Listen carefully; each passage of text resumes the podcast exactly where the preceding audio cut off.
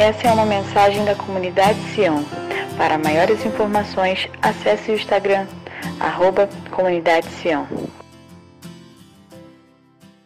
Hoje nós vamos dar continuidade à mensagem que comecei na semana passada, que tem o tema de sacerdócio ao Senhor.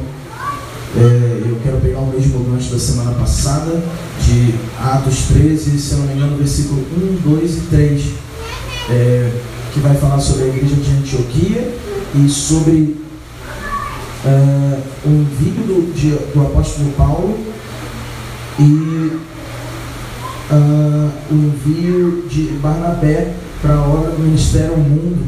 E a gente viu que o sacerdócio a Deus se divide em três partes, que é o, sacer, o sacerdócio se divide em três partes, que é a Deus, aos uns aos outros, né, aos homens, igreja, e a última parte é, é ao mundo, e que a gente começou já na semana passada que ao mundo a igreja fez durante bastante tempo, mas talvez tenha negligenciado o sacerdócio uns aos outros e o sacerdócio a Deus. E a gente começou falando disso é, e a, essa, esse, esse, esse texto de Atos 13 vai nos mostrar no capítulo 1 que a igreja estava jejuando e orando, então a igreja estava exercendo o sacerdócio a Deus, a igreja estava gastando, investindo tempo com Deus antes de qualquer coisa. A igreja estava reunida como igreja e ela estava investindo tempo em Deus, ela estava conhecendo Deus, se preocupando em conhecer quem é a pessoa de Deus.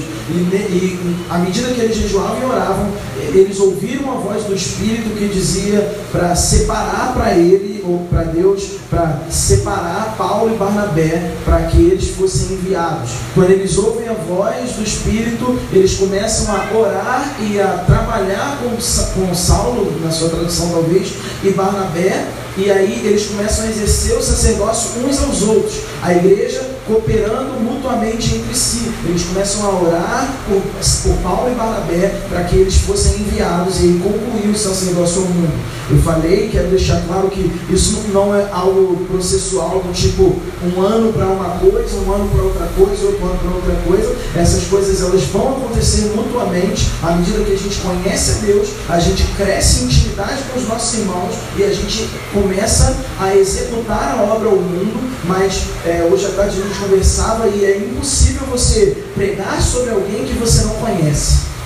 Então, quando a gente sai para exercer o sacerdócio ao mundo, mas a gente negligencia o sacerdócio a Deus, a gente começa a apresentar uma pessoa que a gente não conhece, uma pessoa, e as pessoas começam a estar na igreja sem conhecer quem é Jesus, porque quem vai apresentar Jesus se ninguém investe tempo ou gasta tempo em conhecê-lo? Todo mundo está preocupado em trazer pessoas, mas ninguém está preocupado em conhecer Jesus para falar quem ele é. A pregação de Pedro em Atos, é, após o Pentecoste, quando ele prega, ele apresenta a pessoa de Jesus. Ele apresenta quem Jesus é, a sua obra e tudo que ele fez e o seu ministério. E as pessoas se arrependem dos seus pecados e se convertem, convertem os seus corações ao senhorio de Jesus. Então, quando Pedro prega para aquela, pra, pra, é, ali em Jerusalém e 3 mil pessoas se convertem, ele está não só anunciando que Jesus é um, o Senhor de uma obra remidora, de uma obra de salvação, mas ele está falando a respeito de quem é Jesus também. Ele mostra para as pessoas quem é Jesus, as pessoas se convertem sabendo quem é Jesus, e não porque você precisa se converter para não ir para o inferno. Então, conhecer Jesus é, é a primeira coisa que a gente precisa fazer como igreja. A, a, a nossa principal atividade como igreja, a nossa principal atividade como comunidade Sião, aqui e a partir de agora, se não era, agora oficialmente é conhecer Jesus e quem Ele é. É, é nisso que a gente vai gastar mais tempo na nossa vida, mais tempo do que qualquer outra coisa. A gente precisa conhecer quem é Jesus. A gente precisa entender quem é Jesus para que a gente possa apresentar o verdadeiro Senhor, para que a gente possa apresentar o verdadeiro Jesus, aquele que venceu a morte, aquele que era, que é e que há de vir. Jesus. Por isso, falar sobre sacerdócio ao Senhor é importante hoje, porque estamos viciados em executar uma obra ou fazer algo para alguém que a gente não conhece plenamente. E conhecer Jesus plenamente é um dever da igreja dele. Conhecer quem ele é é um dever nosso. Então, é, eu queria hoje é, continuar falando sobre isso, mas eu vou, eu vou por partes aqui, beleza?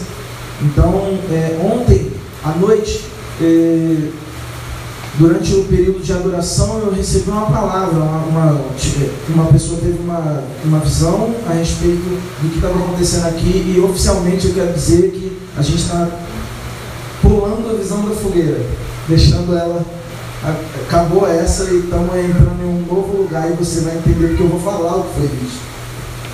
É, eu não sei se é engraçado, né? Porque o nosso nome é Sião e é um monte, né? O nosso comunidade Sião, mas uma pessoa estava orando comigo e falou assim para mim, cara, é, eu vejo vocês não como um pequeno fogo.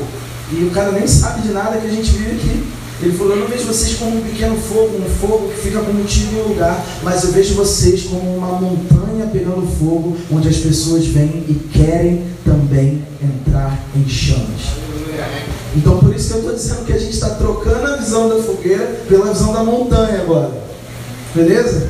Agora não é mais a visão da fogueira, troca lá no Bem-vindo à Família, não é mais a visão da fogueira, é a visão da montanha. Porque é, um cara, e um cara de bastante respeito, ele viu algo é, a, a, a, nosso respeito, ele viu algo sobre nós. Ele viu algo que está acontecendo no nosso meio e ele nem sabe disso. Eu nem converso com ele. E ele começou a, aquela palavra falando sobre isso. Ele falou assim: Eu vejo vocês aqui, eu vejo uma grande montanha, uma montanha alta que está em chamas. E é impossível não ver. Amém? Amém. Esses somos nós. Uma montanha em chamas onde as pessoas vão querer se aproximar para também receber disso que está acontecendo. Essa montanha em chamas, esse fogo, ele, ele permanece, ele significa o Espírito Santo, ele significa que nós estamos queimando por Jesus. Significa que nós ardemos em paixão por Jesus significa que a, a gente ainda é intenso, ou a gente é muito mais intenso do que a gente pensou que seria.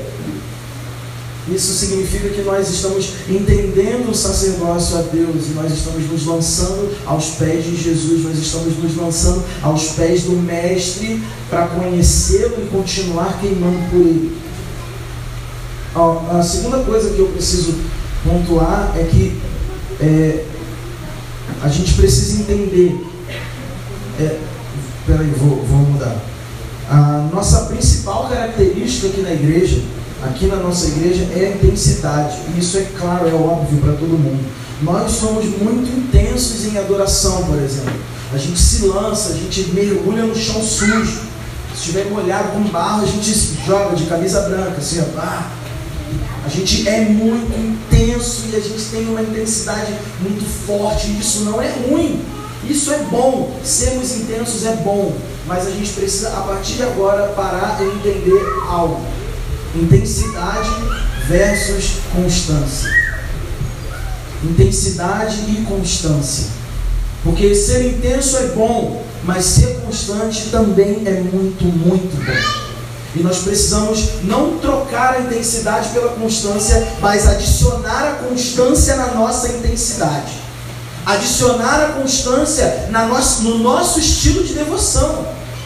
Eu não conheço pessoas que sejam mais intensas do que nós. Só que chegou o momento da gente dar um plus na parada da gente entender assim, cara, intensidade é muito bom, é muito bom a gente queimar por Jesus, é muito bom a gente viver essa vida intensa, mas a gente precisa passar a ser constante a partir de hoje, a partir de agora. A partir de agora você precisa ser constante na sua intensidade por Jesus. Você precisa ser constante no seu sacerdócio a Deus, no seu relacionamento com Jesus. Você pode fritar seis horas por Jesus um dia da semana, mas é muito mais importante que você tenha comunhão com a palavra durante 15 minutos todos os dias. Fritar um dia durante seis horas é bom demais, mas ler a Bíblia meia hora todos os dias é infinitamente bom também. E o conhecimento de Deus é progressivo.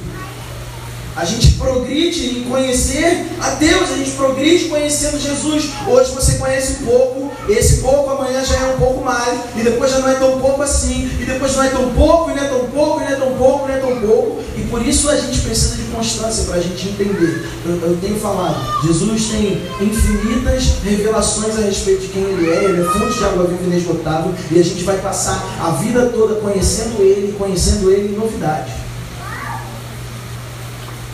Jesus pode se revelar de mil maneiras diferentes para a gente em uma hora.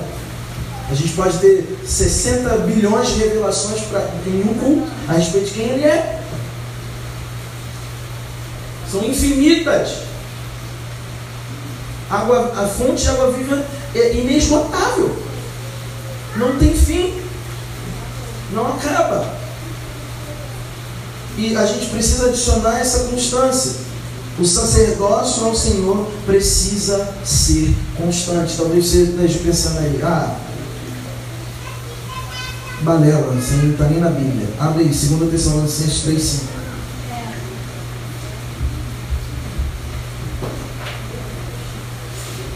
Segunda Tessalonicenses 3, 5.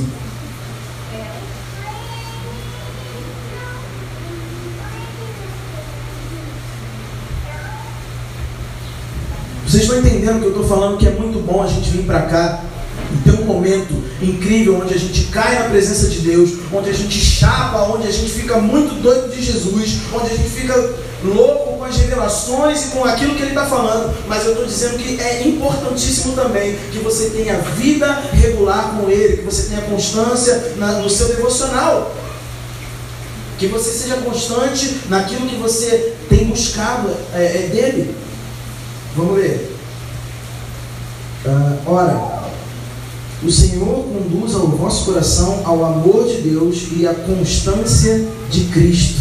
Então, Paulo está falando de uma, da constância de uma pessoa que é Jesus. Jesus era um cara constante em conhecer a Deus. Jesus era um cara constante em te melhorar. Jesus era um cara constante em se, em se relacionar com Deus. Jesus era um cara constante na sua vida. Jesus não oscilava. Chega, acabou o momento, acabou, acabou. Não é mais o momento da gente. Agora eu estou bem com Jesus e agora eu estou mal com Jesus. Agora eu estou bem com Jesus, agora eu estou mal com Jesus. Acabou a montanha russa na nossa vida. Se você está buscando um relacionamento com Deus, de fato, a partir de hoje, você vai ser constante. Você precisa ser constante. Acabou, chega, não tem mais tempo, nós não temos mais tempo a perder em não sermos constantes naquilo que o Senhor quer. E Ele quer que a gente conheça. Ele quer que a gente conheça mais dele. O apóstolo Paulo, escrevendo a igreja de Tessalônica, ele vai dizer aquela, aquela igreja que eles precisavam é, que, que, que é, ele estava pedindo a Deus que o Senhor, ora, o Senhor conduza o vosso coração, primeiro ao amor de Deus e à constância de Cristo. Ele estava dizendo, cara, eu oro para que vocês sejam constantes, para que vocês tenham a mesma constância que estava em Jesus, que esteja em vocês. A gente já viu algumas vezes que tal, o maior exemplo que Jesus nos deixa não é os milagres que ele fez, mas a sua vida de oração. Jesus era constante em se relacionar com o Pai as maiores coisas que Jesus fez não foi multiplicar pão para dar para a gente comer, foi se relacionar com Deus. E beleza, e ok. É, primeiro, é, primeiro João 4, do, do 11 ao 19, a gente vai ver é, que a gente aprendeu a amar porque Deus é amor. Beleza, ok, tudo bem. Mas Paulo diz que devemos também aprender a constância de Cristo. A palavra grega traduzida constância no Novo Testamento significa estabilidade, paciência, lealdade e firmeza. Constância significa, no Novo Testamento, estabilidade, paciência, lealdade, perseverança e firmeza. O Strong vai traduzir assim: a característica da pessoa que não se desvia, ou melhor, é a característica da pessoa que não se desvia do seu propósito e de sua lealdade, fé e piedade, mesmo diante das piores provações e sofrimentos. O dicionário bíblico vai falar isso. Vou, cara, eu vou ler de novo. É a característica, constância, é a característica da pessoa que não se desvia do seu propósito e de sua lealdade fé e piedade, mesmo diante das maiores provações e sofrimentos. É sobre isso que o apóstolo Paulo estava falando àquela igreja, quando ele diz: Se tenha uma constância de Jesus, mesmo diante dos maiores sofrimentos que vocês possam ter mesmo diante dos maiores problemas que surgirem diante de vocês, sejam constantes, não se desviem do seu propósito. Qual é o propósito do homem? Conhecer a Deus. O propósito eterno de Deus é que o homem glorifique a Ele em tudo que ele faz glorificar a Deus em tudo o que ele faz, não se desviar do seu propósito. Isso tem está ligado a conhecer Jesus da maneira incrível que ele é. Amém?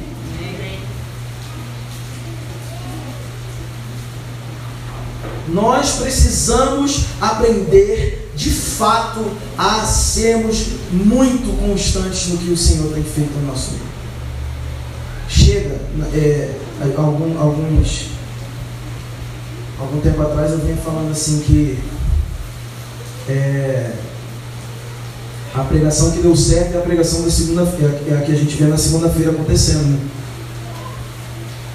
A gente, é, o pastor prega no domingo e se na segunda-feira aconteceu algo, então essa pregação deu certo. Porque senão ela só foi alguém falando um monte de coisa no domingo. E sabe, eu penso que eu não estou falando algo é, que você esteja perdendo seu tempo em ouvir.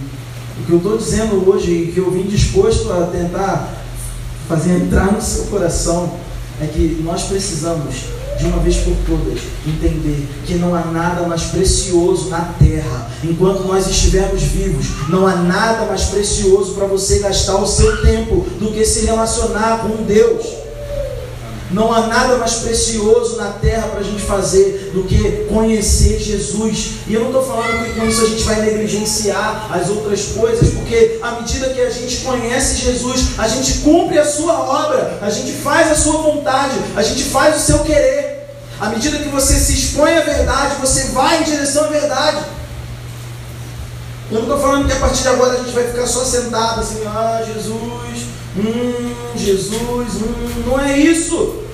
Eu estou falando que quando verdadeiramente você se relaciona com Ele, você entende qual é o propósito dele e você começa a cumprir, mas é impossível você fazer o que Ele quer que seja feito sem conhecê-lo.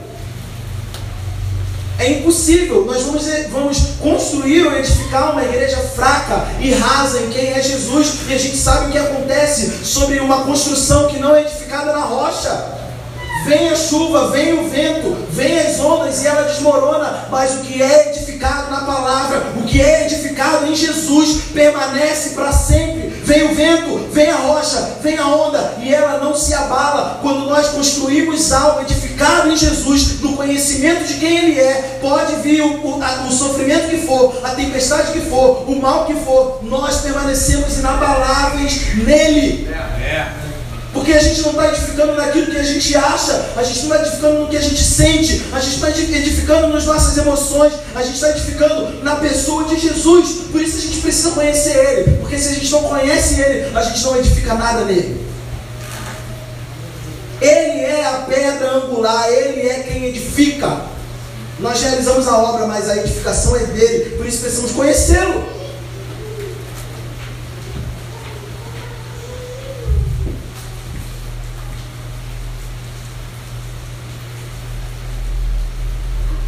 Tinha outra referência também de, de constância, você pode anotar aí no seu caderno, 1 Timóteo 6,11, eu não vou nem ler. Está falando sobre constância também.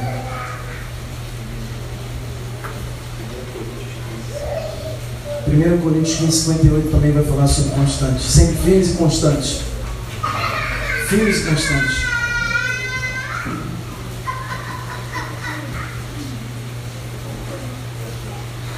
Nós precisamos entender de fato, de uma vez por todas, que precisamos ser constantes no nosso relacionamento com Ele. Isso precisa entrar na sua cabeça de qualquer jeito.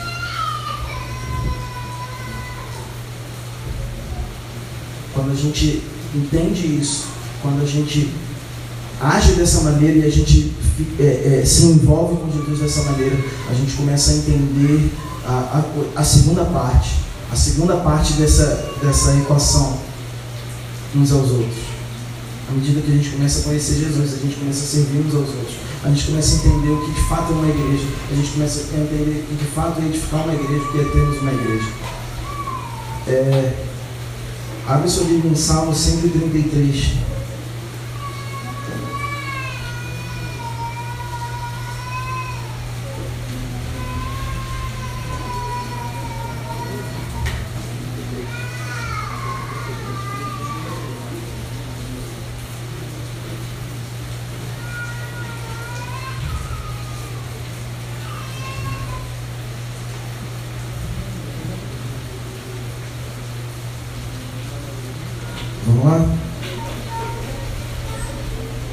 Como é bom e agradável quando os irmãos convivem em união. É como o óleo precioso, precioso derramado sobre a cabeça que desce pela barba, a barba de Arão até a bola de suas vestes. É como o orvalho do irmão quando desce sobre os montes de Sião. Ali o Senhor concede a bênção da vida para sempre.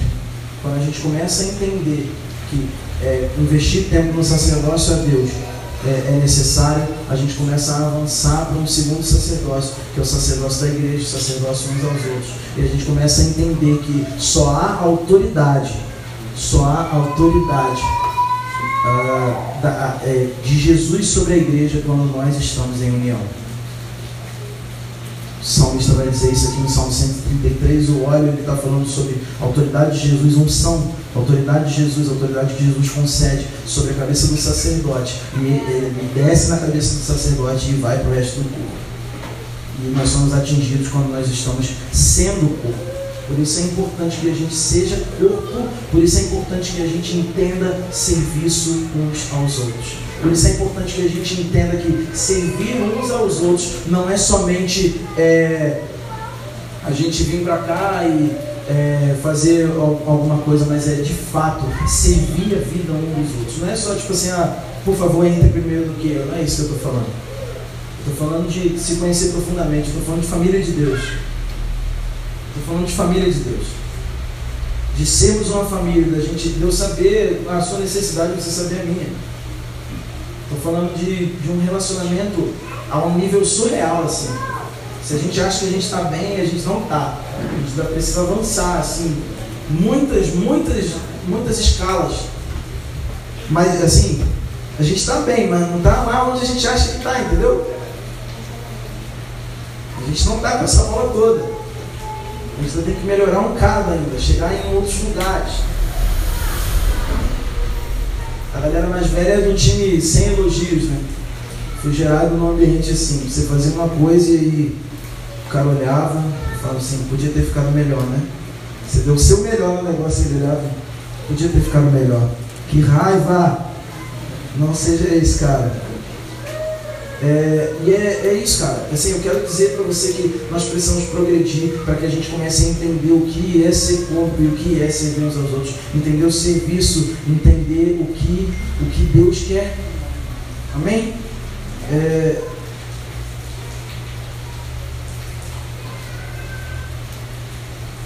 eu queria que a gente orasse a respeito disso hoje. Junto com alguém. Vamos orar. Pode ficar de pé. Vamos orar.